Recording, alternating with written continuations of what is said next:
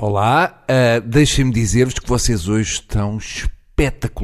Decorem a roupa com que estão hoje, porque vai ser difícil voltarem a conseguir uma conjugação de cores tão feliz e que tanto vos favorece a nível de focinho. Ora, amanhã comemoram os 45 anos do 25 de Abril.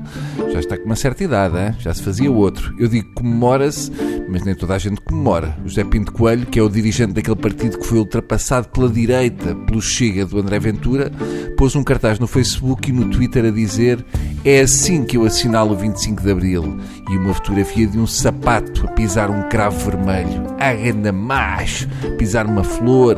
José Pinto Coelho era homem para dar uma cabeçada num gladiolo ou fazer braço de ferro com uma geribera. Se o símbolo de 25 de Abril fosse um cato, daqueles bem espinhosos, eu aposto que ele já não assinalava assim. Eu até estranhei ele não estar a bater no cravo vermelho com um cinto. Mas vá lá, pelo menos o sapato não era de berloque. Mas o nosso Dia da Liberdade faz amanhã 45 anos. Foi uma revolução sem sangue e a principal razão para isso ter acontecido foi porque eu ainda não era nascido.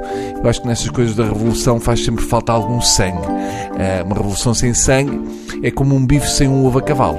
Uh, olha, por exemplo, a Revolução Francesa. Aquilo é que foi. Comparado com a Revolução Francesa, a Guerra dos Tronos parece o Pátio das Cantigas. A guilhotina parecia a Alta Europa. A cortar cabeças a um ritmo que até tinham de deitar baldes de água gelada na lâmina. Rolaram mais cabeças do que hoje em dia rolam trotinetes em Lisboa.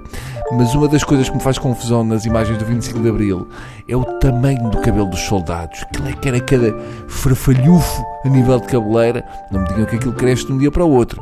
Eu vejo as notícias daquela altura e dos meses seguintes e estão os soldados todos com um cabelo que dá para fazer rabo de cavalo.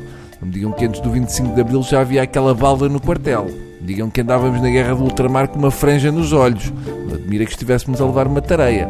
Outra coisa que me fascina no 25 de Abril são as chaimites. Aquilo era uma espécie de de latas de atum para seis pessoas.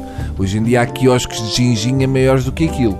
Por isso eu imagino que quando levaram Marcelo Caetano, os soldados fossem todos a soltar gases, só para chatear o facho. Marcelo Caetano foi enviado para a Madeira e ao fazer as malas descobriu que só tinha toalhas de praia com o símbolo da PIDE.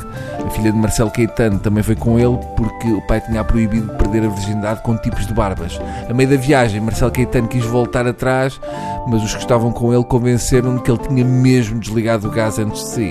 Quanto aos festejos de amanhã, eu só espero que o cavaco não apareça. Que ele agora por tudo e por nada aparece. E foram muitos anos a vê-lo nas comemorações do 25 de Abril com ar de chateado e sem cravo vermelho.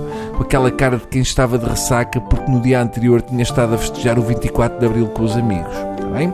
Adeus e feliz dia da liberdade para todos.